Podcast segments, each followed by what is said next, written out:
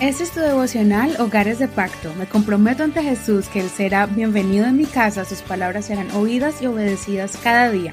Mi hogar le pertenece a Él. Marzo 18.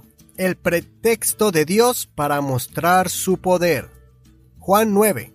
Mientras pasaba Jesús vio a un hombre ciego de nacimiento, y sus discípulos le preguntaron diciendo, Rabí, ¿quién pecó, este o sus padres, para que naciera ciego? Respondió Jesús, no es que éste pecó, ni tampoco sus padres.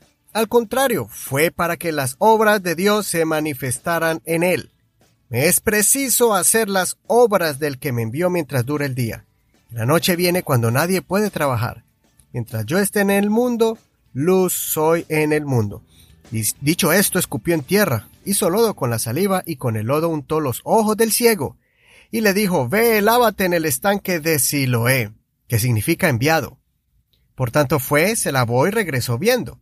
Entonces los vecinos y los que antes lo habían visto, que era mendigo, decían, ¿no es este el que estaba para mendigar?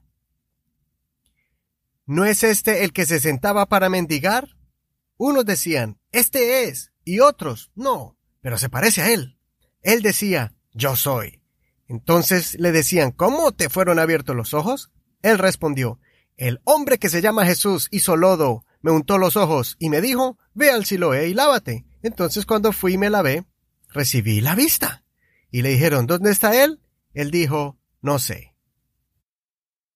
Este es uno de los milagros que resaltan en la Biblia por la forma en que el Señor sanó al ciego, poniéndole lodo en sus ojos y enviándolo para que se lavara en un estanque cerca de ahí. Y no solo esto llamó la atención a muchos sobre la forma tan extraña de hacer el milagro pero también porque Jesús especifica que este hombre, Dios permitió que naciera ciego porque tenía un propósito más grande con él, y era demostrar el poder de Dios ante la humanidad.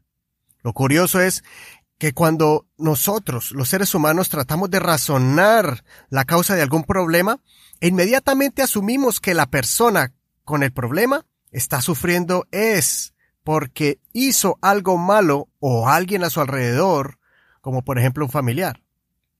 Hasta se atreven a asumir acciones que no son verdaderas. Ellos, en este caso, pensaron que este ciego había nacido así porque sus padres pecaron o porque él había pecado.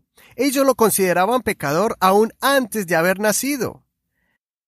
El ser humano tiene la tendencia de marcar a alguien con una maldición y también a su familia diciendo, él es así porque su padre era malo, o esa mamá que tenía era terrible, por lo tanto esa persona está pagando las consecuencias.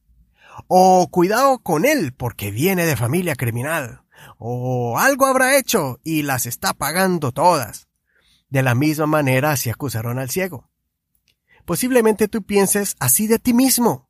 Asumimos lo peor, castigo divino, o son las consecuencias de algo malo que hice o mi familia hizo, aun si yo ni siquiera saberlo.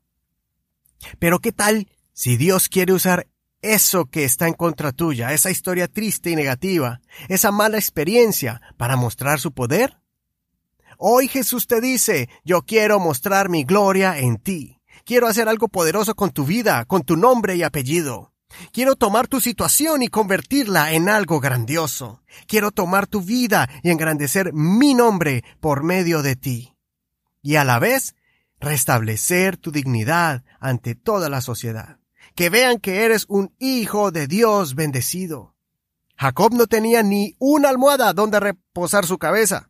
Usó una piedra en el desierto para dormir, y sin embargo Dios lo bendijo y se convirtió en el padre del pueblo de Israel.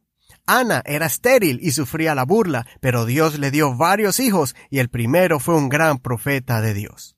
Ya no nos enfoquemos más en nuestras limitaciones, sino más bien en cómo Dios podría utilizar esa limitación y glorificarse de cómo Él va a mostrar todas sus obras poderosas en esas limitaciones.